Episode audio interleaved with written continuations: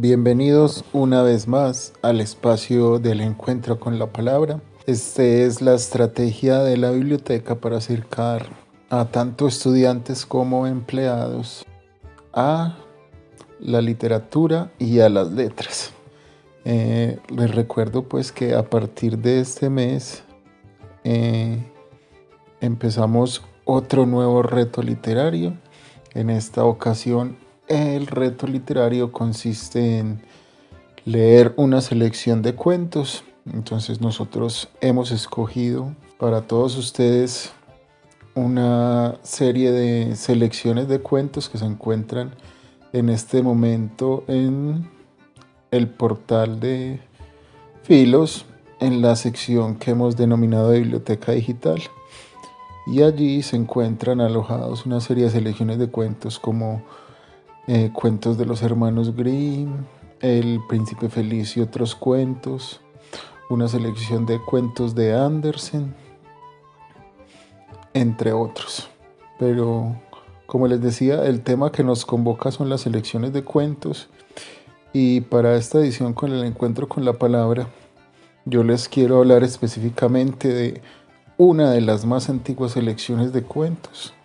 Ella es Las Mil y Una Noches les cuento pues que Las Mil y Una Noches es uno de los grandes tesoros de la literatura universal que recopila una serie de cuentos de la literatura persa en los cuales podemos observar muchas características de esta mítica cultura.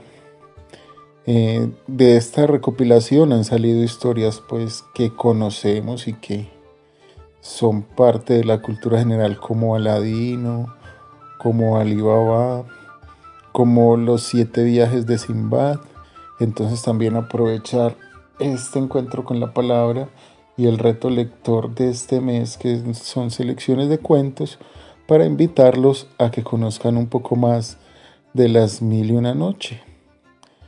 Eh, otra cosa que les quería contar de las mil y una noches pues como muchos lo saben, esta historia arranca cuando el sultán descubre en adulterio a su esposa y decide pues que desposar cada día una mujer virgen a la que hará decapitar a la mañana siguiente como venganza al adulterio, el cual fue víctima por parte de su esposa. Y para parar esta masacre entonces la famosa Cherezada, se casa con él y planea contarle una historia todas las noches cuyo final termina en punta y así tratar de lograr que el esposo no siga matando a ninguna otra mujer durante este tiempo y evitar una masacre. Bueno, entonces para iniciar este encuentro con la palabra después de esta corta introducción, les quiero leer el, el inicio de las mil y una noches. Este libro, pues como les contaba, una de las joyas de la literatura universal. Entonces dice, las mil y una noches se refieren a las crónicas sasánidas de los antiguos soberanos de Persia existió un rey muy amado por sus vasallos y por su sabiduría y temidos por los vecinos por su valor. Este rey tenía dos hijos, uno llamado Sariar, el primogénito, y el otro Shashaen, el menor. Tras un largo y glorioso reino, el rey murió y Shariar subió al trono. Shashenan viose pues reducido a la condición de un ciudadano particular, pero Lejos de envidiar la buena suerte de su hermano, puso todo su empeño en complacerle. Contentísimo Shariar del proceder de su hermano, Shashienan quiso darle la prueba de su satisfacción, cediéndole el reino de la Gran Tartaria, cuyo trono fue a ocupar enseguida Shashenan, fijando su residencia en Sarkamanda, que era la capital del estado. Habían transcurrido dos años desde que los dos príncipes se separaron cuando Shariar sintió vivísimos deseos de abrazar a su hermano y le envió al embajador para invitarlo a, que se trasladara hacia la capital. Pero este objetivo, para este objetivo designó al primer visir, el cual partió con el séquito correspondiente a su elevada dignidad.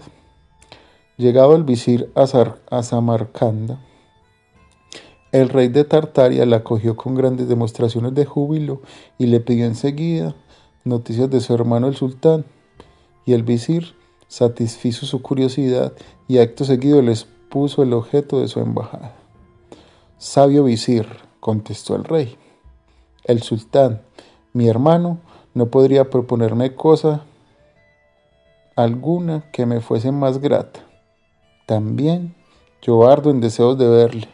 Mi reino está tranquilo y todo lo que, todo lo que necesito son diez días para estar en condiciones de ponerme en camino. Así, pues, te ruego que te detengas este tiempo aquí y mandes a plantar tus tiendas. Shasenan nombró un consejero para que durante esa ausencia gobernase el Estado, poniendo al frente un ministro que le merecía absoluta confianza. Y a la tercer décimo del día de la llegada del embajador, Salió de Samarcanda, seguido del personal que debía acompañarle en su viaje, y se dirigió al pabellón real que el visir había hecho levantar cerca de su tienda. Entretúvose conversando con el embajador hasta medianoche y queriendo dar un postrer abrazo a la reina, su esposa, encaminó hacia palacio y se introdujo sin previo aviso en las habitaciones de la soberana, la cual, no sospechando siquiera aquella inesperada visita, había admitido la intimidad de su alcoba a uno de sus criados. El rey penetró silenciosamente en el dormitorio de su esposa y júzguese de su sorpresa al ver un hombre en el iluminado aposento. Quedó un momento inmóvil, preguntándose si debía creer lo que sus propios ojos veían y persuadido de que no podía dar lugar a dudas, exclamó al fin, ¿Cómo? ¿Os atrevéis a ultrajarme de manera cuando apenas acabo de abandonar mi palacio? Ah, malvados, pero no quedará impune vuestro crimen. Desenvainó su alfanje, acercóse a los dos culpables y, en menos de lo que se tardó en contarlo, les hizo pasar del sueño a la muerte. Hecho esto, cogió los dos cadáveres y los arrojó por una ventana al foso que existía al pie de la misma. Vengando de esta suerte, el rey se volvió a su pabellón, ordenó inmediatamente que se fuesen levantadas las tiendas y antes que despuntase el día emprendió la marcha. El sultán salió al encuentro de su hermano y del visir a las puertas de la capital de la India, y, después de haberle colmado de halagos y caricias, condujo aquel a un palacio que por medio de un jardín improvisado expresamente se comunicaba con el suyo. Shariar dejó enseguida a su hermano para que éste tomase el baño y se cambiase de vestidos, y en cuanto supo que ya le había realizado estas operaciones, se apresuró a reunirse con él. Sentáronse ambos en un diván, y cuando los cortesanos se hubieron retirado, los príncipes comenzaron a hablar de todo lo que los dos hermanos, unidos más por el amor que por los vínculos de sangre, tienen que decirse tras una prolongada ausencia. Terminada la cena, que hicieron juntos reanudaron la conversación, la cual se prolongó hasta la hora muy avanzada por la noche, en que se retiró Sariar para que pudiese descansar su hermano. El desgraciado rey de Tartaria se acostó, pero no pudo conciliar el sueño. La infidelidad de la reina se le presentó tan vivamente ante su imaginación que vióse obligado a abandonar el lecho, entregándose por completo a los dolorosos pensamientos. El sultán no pudo por menos de observar la honda tristeza reflejada en el semblante de su hermano. ¿Qué te, ¿Qué te, sucede, rey de Tartaria? ¿Sientes acaso haber dejado tus estados y te apena verte tan lejos de la reina, tu esposa? Sí, es, eso es lo que te aflige. Te daré al punto los regalos con que deseo obsequiarte y podrás regresar a Samarcanda. En efecto, a la mañana siguiente, le mandó cuanto las indias producen de más raro y precioso, pero más rico y singular, no olvidándose de nada que pudiera distraerlo y divertirlo. Pero estos agasajos y fiestas, lejos de alegrarle, aumentaban su melancolía. Cierto día Shariar organizó una cacería en unos bosques donde abundaban los ciervos e invitó a Shasenan a que lo acompañase, pero éste se excusó, pretextando que se hallaba indispuesto. Y el sultán, que no quería contrariarle, partió con toda su corte. En cuanto se halló solo, el rey de la gran Tartaria encerróse en su cámara y se asomó a una ventana que daba al jardín. El espectáculo que se ofreció a su vista llenóle de estupor. Abriese de pronto una puerta secreta del palacio del sultán para dejar paso a veinte mujeres que rodeaban a la sultana. Esta, creyendo que también Chasenan había ido a la cacería, avanzó con sus acompañantes hasta el pie de la ventana de aquel que aquel estaba asomado. La sultana y las demás personas de su corte sin duda, para que los vestidos no entorpeciesen sus movimientos, o bien para estar más cómodos, despojaros enteramente de ellos, y entonces pudo observar Chasenan que los diez de aquellas personas eran mujeres y las restantes robustos moros que se apresuraron a retirarse en distintas direcciones, cada cual con su pareja. Masud, Masud, llamó entonces la sultana y otro apuesto árabe que, le, que descendió de un árbol unióse al punto de la soberana. Shasenan vio más de lo suficiente para convencerse de que su hermano era menos no era menos desgraciado que él. Y cuando después de la medianoche los libertinos vistieron de nuevo las largas túnicas y volvieron al palacio, el rey de la gran Tartaria dio libre curso a sus pensamientos. Cuán poca razón tenía yo, se decía, para creer que mi desgracia era única en el mundo. Esta es, sin duda, la suerte fatal que les está reservada a todos los maridos. Siendo pues así, ¿por qué he de dejarme vencer por la pena? No hay que pensar más en ello. El recuerdo de una desgracia tan común no tortura más mi sueño. Efectivamente, en vez de entregarse a sus sombríos pensamientos, se hizo servir una opipara cena y se mostró alegre y decidido. Cuando supo que el sultán estaba ya de regreso, fue a encontrarle con aire placentero. Chariar, que esperaba encontrarle en el mismo estado de abatimiento y congoja en que le había dejado, sorprendióse gratamente al verle alegre. Hermano mío, le dijo, doy gracias al cielo por el cambio felicísimo que se ha operado en ti y te ruego que me digas a qué motivo obedece. Bien, hermano querido, puesto lo que lo deseas voy a complacerte. Le contó cuánto le había sucedido con su esposa y el castigo que había impuesto y concluyó diciendo, esta es la causa de mi tristeza. ¿Qué suceso tan horrible me has contado, hermano? exclamó el sultán. Apruebo el castigo que infligiste a los que de tal modo usaron a ultrajarte. Semejante acción no puede por menos ser aplaudida. Es muy justa y por mi parte te aseguro que, en tu lugar, no hubiera usado tanta moderación, no a una, sino a mil mujeres hubiera matado. Cielos, no creo que semejante desventura haya podido ocurrir a otro que a ti.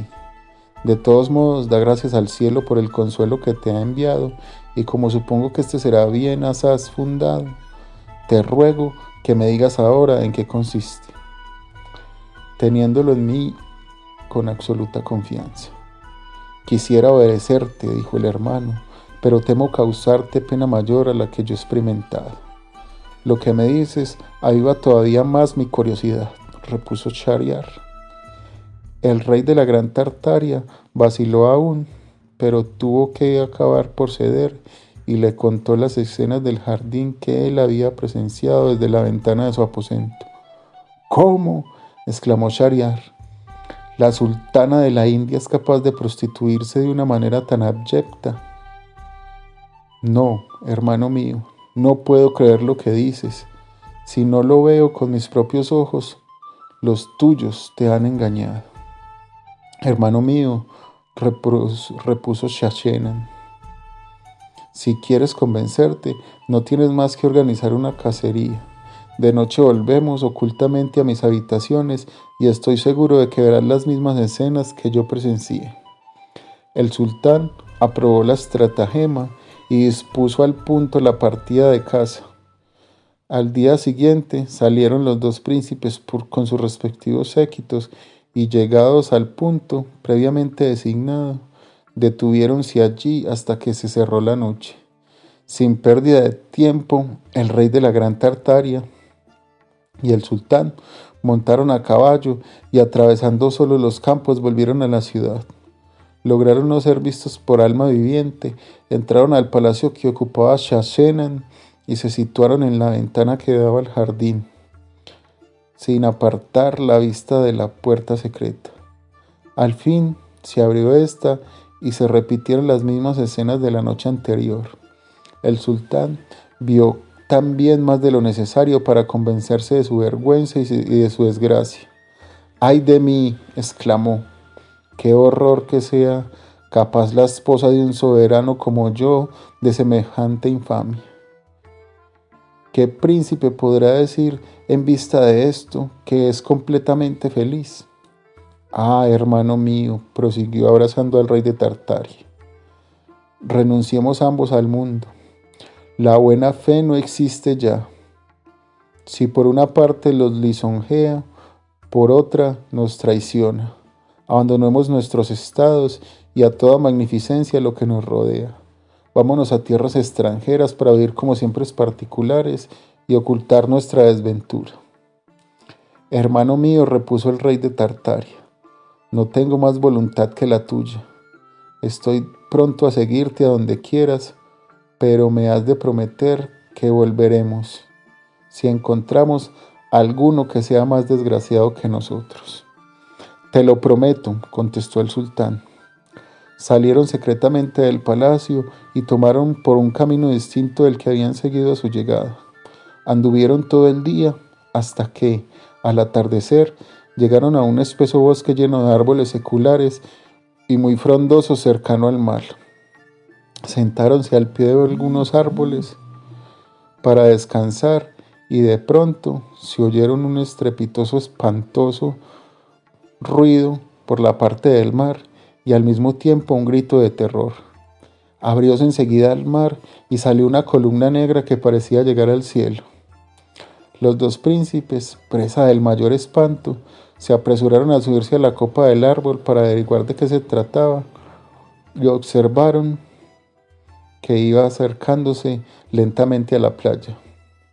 La columna era uno de los genios maléficos que odiaban a los hombres negro y horroroso, tenía el aspecto de un gigante descomunal y llevaba sobre la cabeza una gran caja de cristal con cuatro cerraduras de acero.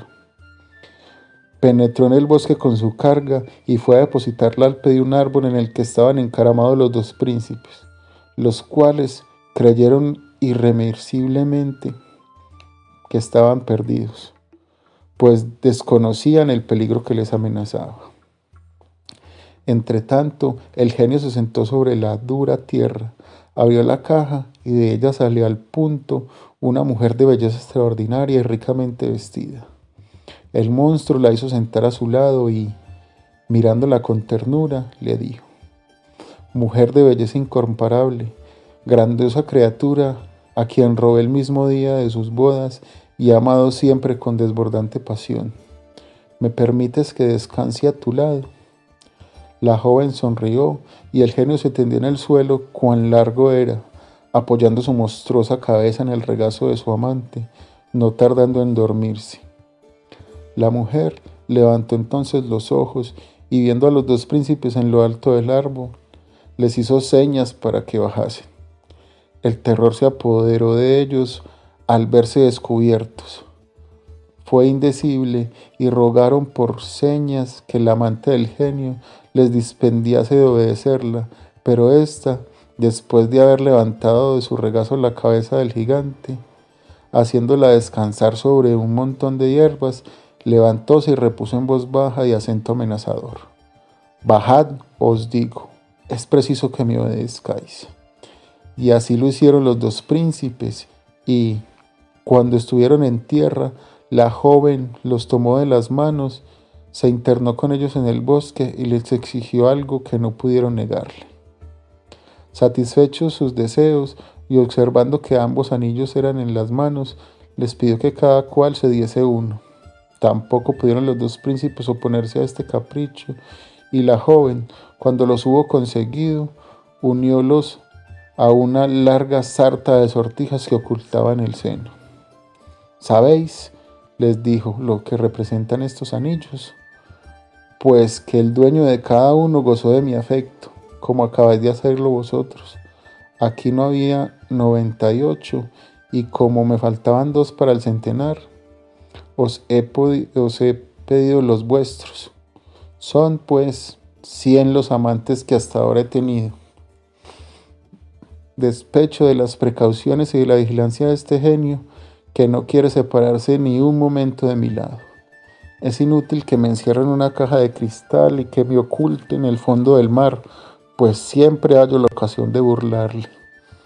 Cuando una mujer concibe un proyecto, no hay marido ni amante que pueda impedirle que lo ponga en ejecución.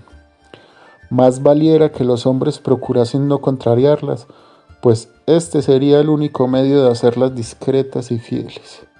Dicho esto, guardóse los anillos y volvió a sentarse al pie del árbol, apoyando de nuevo su regazo en la cabeza del genio. Los dos príncipes se volvieron sobre sus pasos. Y bien, dijo Searrear a su hermano, ¿qué me dices de lo ocurrido? El genio no puede envanecerse de su amante, que su amante le sea fiel. Convienes conmigo en que nada iguala la malicia de las mujeres. Sí, repuso el rey de la gran Tartaria, y tú convienes a tu vez conmigo en que el genio es más digno de compasión y más desgraciado que nosotros. Ciertamente, Volvamos pues a nuestros estados. Sí, volvamos, contestó el sultán. Por mi parte, te aseguro que he dado con el medio de hacer que mi esposa no pueda hacerme infiel.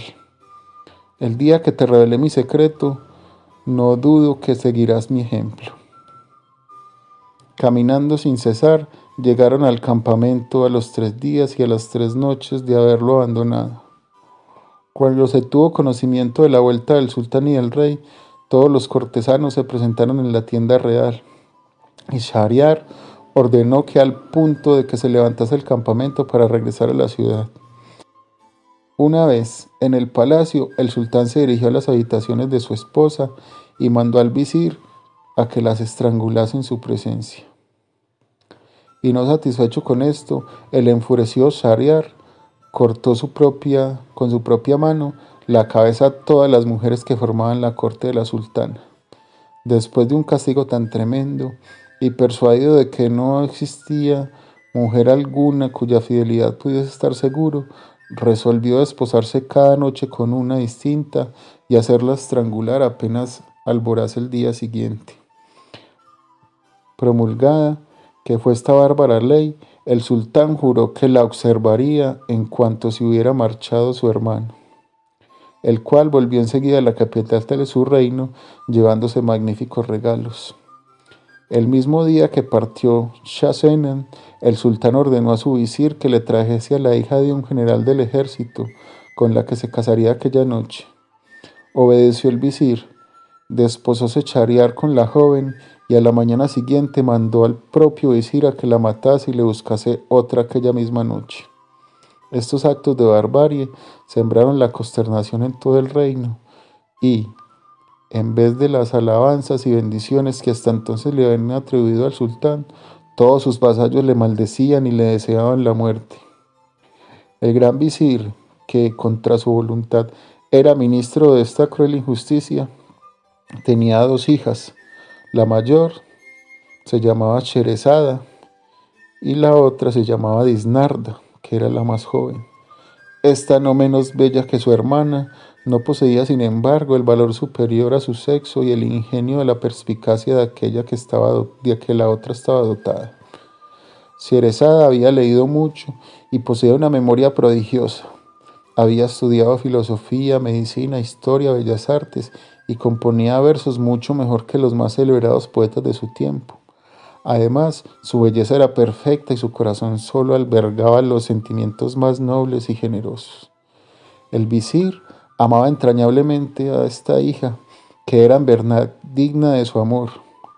Un día en que ambos se hallaban reunidos, Sherezada dijo al visir, Padre mío, quiero pediros una gracia, que yo te concederé gustosísimo, si, como espero, es razonable. He ideado un plan, repuso la joven, para poner a corto las barbaries que comete el sultán con las hijas de la familia. Digna de alabanza es tu intención, contestó el visir, pero me parece que no tiene cura lo que piensas reparar. Padre mío, replicó Sherezada, puesto que sois vos el que cada noche habéis de procurar una nueva esposa al sultán, os ruego que le propongáis que me conceda ese honor. Ah, exclamó el visir aterrado, has perdido el juicio, hija mía. ¿Cómo te atreves a hacerme semejante ruego? ¿Sabes a lo que te expone tu indiscreto celo? Sí, padre mío, contestó Cherezada. Sé que a peligro me expongo. Si perezco, mi muerte será gloriosa. Pero si logro llevar a cabo mi empresa, haré a mi patria un servicio inmenso. No, no, replicó el visir, es inútil que insistas, pues no puedo acceder a lo que me pides. Concédemelo, Padre mío, será la última gracia que os pida. Tu obstinación, repuso el visir, hará que me enoje. ¿Por qué te empeñas en ir al encuentro de una muerte segura? El que no pruebe el fin de una empresa peligrosa no puede realizarla como es debido. Cuidado, no te suceda lo que al asno, que estaba bien y no supo concentrarse con su suerte. ¿Qué le sucedió al asno? preguntó Sherezada. Escucha y lo sabrás. Y así empieza el cuento, o más bien la fábula del asno, el buey y el labrador, que es la primera historia de los cuentos de los mil y una noches. Entonces ahí les dejo abierta la invitación para que eh, exploren esta fantástica obra de la literatura universal y conozcan cada una de las historias que es Sherezada le cuenta al visir para no ser asesinada y así lo envuelve hasta que le cuenta un centenar de historias que no se acaban hasta las más de mil páginas que contiene este libro. Entonces les dejo abierta la invitación. Y ahora le quiero dar paso a Samuel que va a continuar con la edición de mayo del encuentro con la palabra. Bienvenido Samuel. Hola Jaime y un saludo muy especial a todos los que nos escuchan en este nuevo encuentro con la palabra. Para dar continuidad a la temática del mes de mayo, leer una recopilación de cuentos, leer entonces La serpiente blanca de los hermanos Grimm. Érase una vez un rey conocido en todo el mundo por su gran sabiduría, que todos los días después de comer, cuando ya habían recogido la mesa y sus invitados se habían levantado, ordenaba que le sirvieran una sopera totalmente tapada. El criado así lo hacía, y luego tenía orden de dejarlo solo, para volver al cabo de un rato y retirar la misteriosa sopera, de nuevo totalmente tapada. El criado sentía una curiosidad irrefrenable por saber cuál era el exquisito manjar que allí se ocultaba, y que su señor guardaba con tanto celo. Por eso, un día sin que nadie lo viese, se llevó la sopera a su habitación y al destaparla descubrió que lo que ocultaba era una serpiente blanca. Cuando la vio se imaginó que tendría un sabor exquisito por la devoción que hacia ella demostraba el rey, así que cortó un trocito y se lo llevó a la boca. Nada más hacer esto, comenzó a oír la conversación que al otro lado de su ventana mantenía una bandada de gorriones. Se asomó con cuidado y se dio cuenta de que entendía lo que decían esos pajarillos y los demás del cielo. Desde que había comido de la serpiente blanca era capaz de comprender el lenguaje de los animales. Pero ese día una noticia revolucionó todo el palacio. La reina había perdido su anillo de oro, y las sospechas recaían sobre el criado de mayor confianza del rey. El soberano lo llamó a su presencia y le dio 24 horas para que apareciese el anillo. Y aunque él no hubiese sido el ladrón, tenía que encontrarlo, ya que de no hacerlo sería justiciado en su lugar al amanecer del segundo día. El criado se sintió dominado por el pánico de una muerte segura. Él no había sido el ladrón y no sabía cómo averiguar quién había sido el verdadero culpable. En medio de su desesperación, bajó al corral y estando sentado en una esquina, vio como los patos hablaban entre ellos mientras chapoteaban en el agua, y uno de ellos decía, Qué pesado me encuentro esta mañana. Como tenía mucha hambre, me puse a comer a toda prisa sin saber muy bien lo que me llevaba a la boca, y me tragué un anillo que había debajo de la ventana de la reina. Cuando oyó estas palabras, el criado averiguó quién había sido el verdadero ladrón, por lo que agarró al pato por el cuello y se lo llevó al cocinero, explicándole lo que había pasado. El cocinero le cortó el cuello al pato y luego le abrió la barriga, encontrando en su interior el anillo de la reina. El criado se lo llevó al rey, y éste, consciente de la injusticia que había cometido con su fiel servidor, le dijo, Me equivoqué al juzgarte. Has demostrado ser un hombre fiel y honrado. Por ello, te recompensaré otorgándote el puesto que quieras en la corte. Pero el criado no quería honores ni altos rangos, y le dijo que su mayor ilusión sería recorrer el mundo. El rey le dio su permiso para partir y regaló el mejor caballo de su cuadra y una bolsa llena de monedas de oro.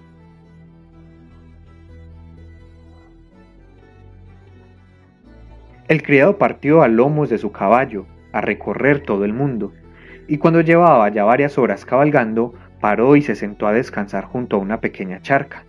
Allí oyó el lamento de tres pececillos que se habían quedado aprisionados entre los juncos, y que lloraban por lo que se anunciaba como una muerte segura. Él, que entendía todos los animales desde que había comido de la serpiente blanca, sintió pena por ellos y los liberó, soltándolos en medio de la charca. Los pececillos asomaron sus bocas fuera del agua y le dijeron, Muchas gracias, noble caballero. Tendremos en cuenta tu generosa acción y algún día te recompensaremos por ella. El criado reemprendió su camino y unas leguas más adelante advirtió a la reina de las hormigas que le decía, Buen hombre, haga el favor de apartar a su pesado caballo de este lugar, porque está pisando a muchas de mis hormigas. Él, como entendió lo que pedía, desmontó de su caballo y lo apartó cuidadosamente de donde estaban los pequeños insectos. Ante este gesto, la reina de las hormigas le dijo, Muchas gracias, noble caballero. Tendremos en cuenta tu generosa acción y algún día te recompensaremos por ella. Y él siguió cabalgando hasta que llegó a un bosque en el que dos polluelos de cuervo lloraban bajo las ramas de un árbol ya que sus padres les habían echado del nido porque consideraban que ya eran lo suficientemente mayores para buscarse la comida por sí solos. Los polluelos protestaban, diciendo que como aún no sabían volar no podían procurarse el alimento por sus propios medios. El hombre, entendiendo el problema de los pajarillos, desmontó de su caballo, desenvainó su espada y mató de un certero golpe a la cabalgadura que también le había servido.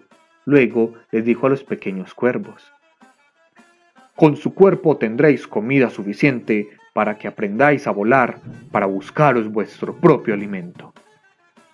Las crías le dieron las gracias diciéndole, Muchas gracias, noble caballero. Tendremos en cuenta tu generosa acción y algún día te recompensaremos por ella. A partir de ese momento siguió su viaje a pie, y después de muchos días de largo caminar, llegó a una ciudad. Mientras descansaba junto a la fuente de la plaza, oyó como los heraldos del palacio hacían la siguiente proclama. El rey ofrecía la mano de su hija, la princesa, al valeroso caballero que fuese capaz de cumplir la prueba que le señalasen, aunque especificaba que si no la superaba sería inmediatamente ejecutado cortándole la cabeza. Nadie quiso aceptar el reto del rey, ya que a pesar de que la recompensa era muy buena, hasta ese momento todos los que habían intentado la habían sido decapitados.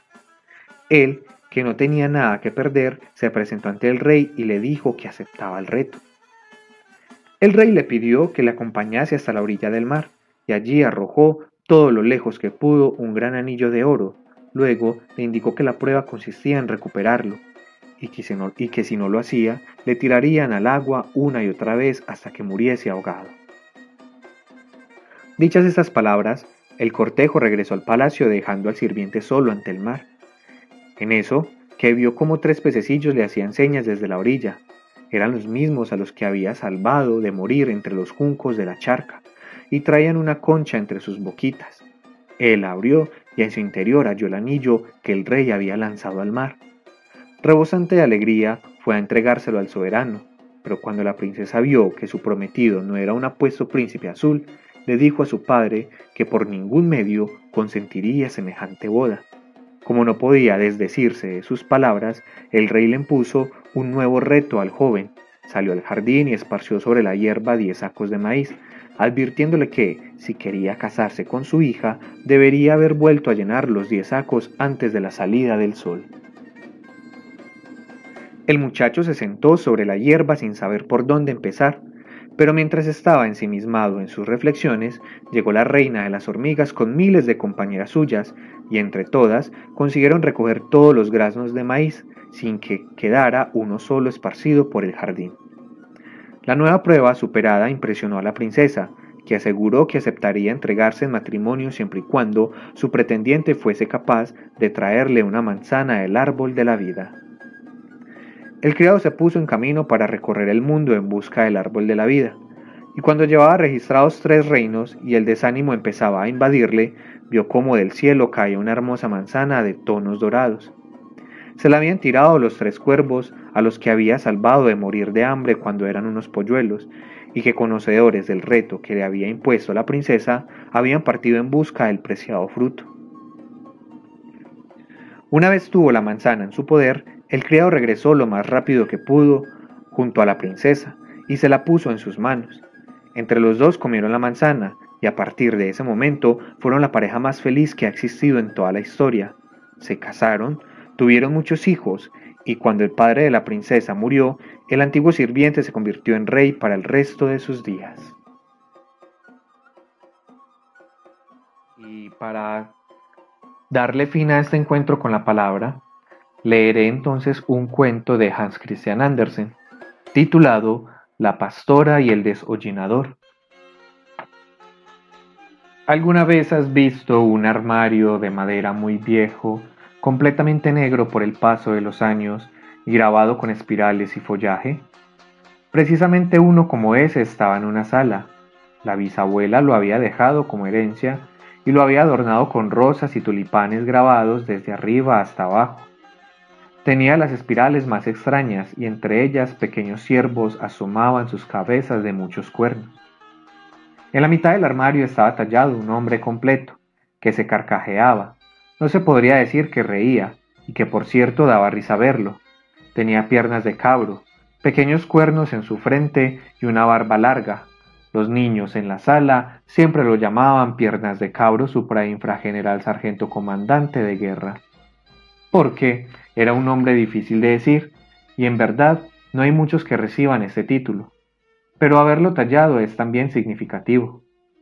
Sin embargo, ahora estaba allí, siempre miraba hacia la mesa, debajo del espejo, porque ahí permanecía una hermosa pequeña pastora de porcelana, los zapatos eran dorados, el vestido recogido de manera muy linda con una rosa roja, y además tenía sombrero de oro y un callado. ¡Qué hermosa era! Cerca de ella se encontraba un pequeño desollinador, tan negro como un carbón y también hecho de porcelana. Era igual de limpio y bonito que cualquier otro, pues en realidad no era sino la representación de un desollinador. El fabricante de porcelanas hubiera podido igualmente hacer de él un príncipe, hubiera dado lo mismo. Él cargaba con mucha gracia su escalera, tenía la cara blanca y roja como la de una muchacha, y eso era en realidad un error, porque hubiera debido ser un poco negro. Estaba siempre muy cerca de la pastora, pues los habían puesto ahí, y como permanecían en su lugar se habían comprometido, ya que hacían buena pareja, eran jóvenes, provenían de la misma porcelana y eran ambos igual de frágiles. Cerca de ellos estaba otro muñeco, tres veces más grande. Era un viejo chino que podía mover la cabeza de porcelana. Afirmaba ser el abuelo de la pequeña pastora, pero probablemente no lo hubiera podido probar. Aseguraba tener ascendiente sobre ella, y por eso había sentido al piernas de cabro su preinfrageneral sargento comandante de guerra que había pedido la mano de la pequeña pastora. ¿Qué esposo tendrás? le dijo el viejo chino. Un hombre que está hecho, creo, de caoba. Él te puede convertir en piernas de cabra suprainfrageneral sargento comandante de guerra, pues tiene todo el armario aborratado con vajillas de plata, además de lo que oculta en su escondite secreto. No quiero entrar al armario oscuro, dijo la pequeña pastora. He escuchado que allá adentro él tiene once esposas de porcelana. Entonces tú podrás ser la número doce, dijo el chino. Esta noche tan pronto como cruja en el viejo armario, ustedes se van a esposar, tan cierto como que yo soy chino, y luego movió su cabeza y se durmió. Pero la pequeña pastora lloró con amargura y miró al más querido de su corazón, al desollinador de porcelana. Quiero pedirte, dijo, que vayas conmigo al gran mundo. Aquí no nos podemos quedar. Quiero todo lo que tú quieras, dijo el desollinador. Vayámonos de inmediato. Quizás te pueda mantener con mi profesión. Ojalá que estuviéramos seguros debajo de la mesa, dijo. No estaré feliz hasta que estemos afuera en el gran mundo. Él la consoló y a continuación le mostró cómo tenía que poner su pequeño pie sobre los bordes tallados y el dorado follaje alrededor de la pata de la mesa. También usó su escalera como ayuda y así pudieron llegar al piso, pero cuando vieron hacia el viejo armario había un gran revuelo todos los venados tallados asomaron sus cabezas, levantaron los cuernos y voltearon sus cuellos. El piernas de cabro, suprainfrageneral sargento comandante de guerra, saltó en el aire y gritó al viejo chino. Ahora se están escapando. Ahora se están escapando. En aquel momento se asustaron un poco y saltaron rápidamente en un cajón. Allí estaban acostadas tres o cuatro barajas incompletas y un pequeño teatro de títeres que permanecía levantado tan de buena manera como le era posible. Se representaba una comedia y todas las damas, diamantes, corazones, tréboles y picas, estaban sentados en primera fila y se abanicaban con sus tulipanes. Detrás de ellas estaban de pie todos los comodines mostrando que tenían cabeza tanto arriba como abajo, tal como lo tienen en las barajas. La comedia trataba de dos enamorados que no podían estar juntos y la pastora lloró porque era igual a su propia historia. No lo puedo aguantar, dijo. Tengo que salir del cajón. Pero cuando llegaron al piso y luego subieron a la mesa, el viejo chino se había despertado y se mecía con todo su cuerpo, pues por debajo tenía una base. Ahora viene el viejo chino, gritó la pequeña pastora, y entonces cayó sobre sus rodillas de porcelana. Así de triste estaba. Tengo una idea, dijo el desollinador. Podríamos bajar a la gran jarra de popurrí, que está en el rincón. Allí podremos acostarnos sobre rosas y espliego, y tirarle sal a los ojos cuando venga. No es suficiente, dijo ella. Además, sé que el viejo chino y la jarra de popurrí estuvieron comprometidos, y siempre queda un poco de bondad cuando uno ha estado en una relación así. No hay otra cosa que hacer más que ir al gran mundo. ¿De verdad tienes el coraje de ir conmigo al gran mundo?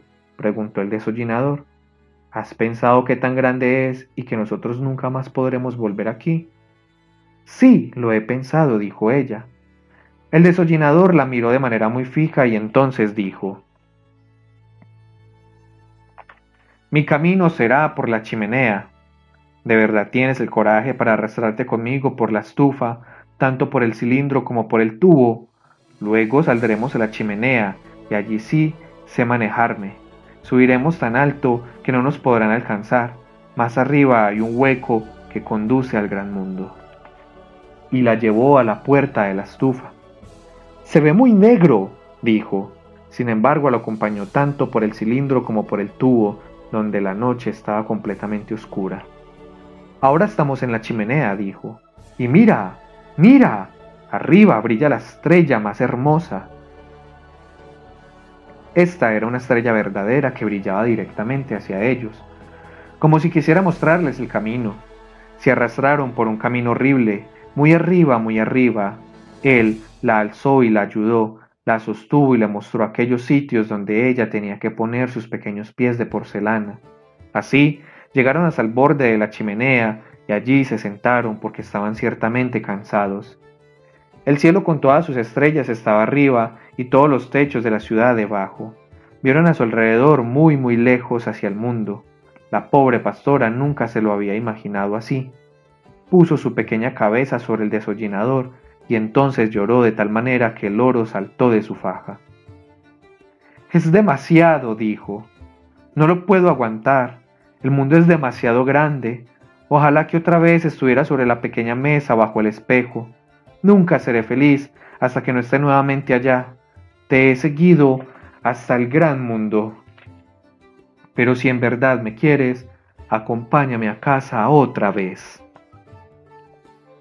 Entonces el desollinador le habló de manera muy razonable. Habló del viejo chino y del piernas de cabra suprainfrageneral sargento comandante de guerra, pero ella sollozaba terriblemente y besó a su pequeño desollinador de manera que él no podía hacer otra cosa que complacerla, aunque no estuviera de acuerdo. Y entonces gatearon nuevamente hacia abajo por la chimenea, el cilindro y el tubo. Eso no fue agradable para nada. Se detuvieron en la oscura estufa. Allí acecharon detrás de la puerta para saber cómo andaban las cosas en la sala. Estaba completamente silenciosa. Entonces se asomaron. ¡Ay, allí! En mitad del piso, Está tumbado el viejo chino. Había caído de la mesa cuando quiso seguirlos y se había roto en tres piezas. Toda la espalda había quedado en un pedazo y la cabeza había rodado a un rincón. El piernas de cabro suprainfrageneral sargento comandante de guerra estaba donde siempre había estado y se mantenía pensando. Es terrible, dijo la pequeña pastora. El viejo abuelo se ha roto y nosotros somos los culpables. Nunca podré sobrevivir esto. Y entonces retorció sus manos pequeñitas. Todavía se puede pegar, dijo el desollinador. Se puede pegar muy bien. No te exaltes. Cuando lo peguen en la espalda y le pongan una buena grapa en su nuca, él estará otra vez como nuevo y nos podrá decir muchas cosas desagradables. ¿Lo crees? dijo ella. Y luego subieron nuevamente a la mesa donde habían estado antes. Mira qué tan lejos llegamos, dijo el desollinador. Allí nos habríamos podido evitar toda esta incomodidad. Si tan solo tuviéramos al viejo abuelo pegado, dijo la pastora. ¿Será muy costoso? Y pegaron al viejo chino. La familia lo hizo pegar en la espalda y tuvo una buena grapa en el cuello, y quedó como nuevo, pero ya no podía mover la cabeza. Usted sí que se ha vuelto orgulloso desde que se rompió, dijo el piernas de cabro suprainfrageneral sargento comandante de guerra. Sin embargo, yo no creo que sea algo para estar orgulloso. Bien, ¿la tendré o no la tendré? Y el desollinador y la pastora miraban al viejo chino de manera muy conmovida. Estaban muy asustados de que él la sintiera, pero no podía, y le era muy desagradable contarle a un desconocido que tenía para siempre una grapa en la nuca. Así, los muñecos de porcelana permanecieron juntos, bendijeron la grapa del abuelo y se quisieron hasta que se rompieron. Bueno, hasta aquí este encuentro con la palabra. Espero que haya sido de su agrado. Nos escucharemos en una próxima ocasión. Hasta pronto.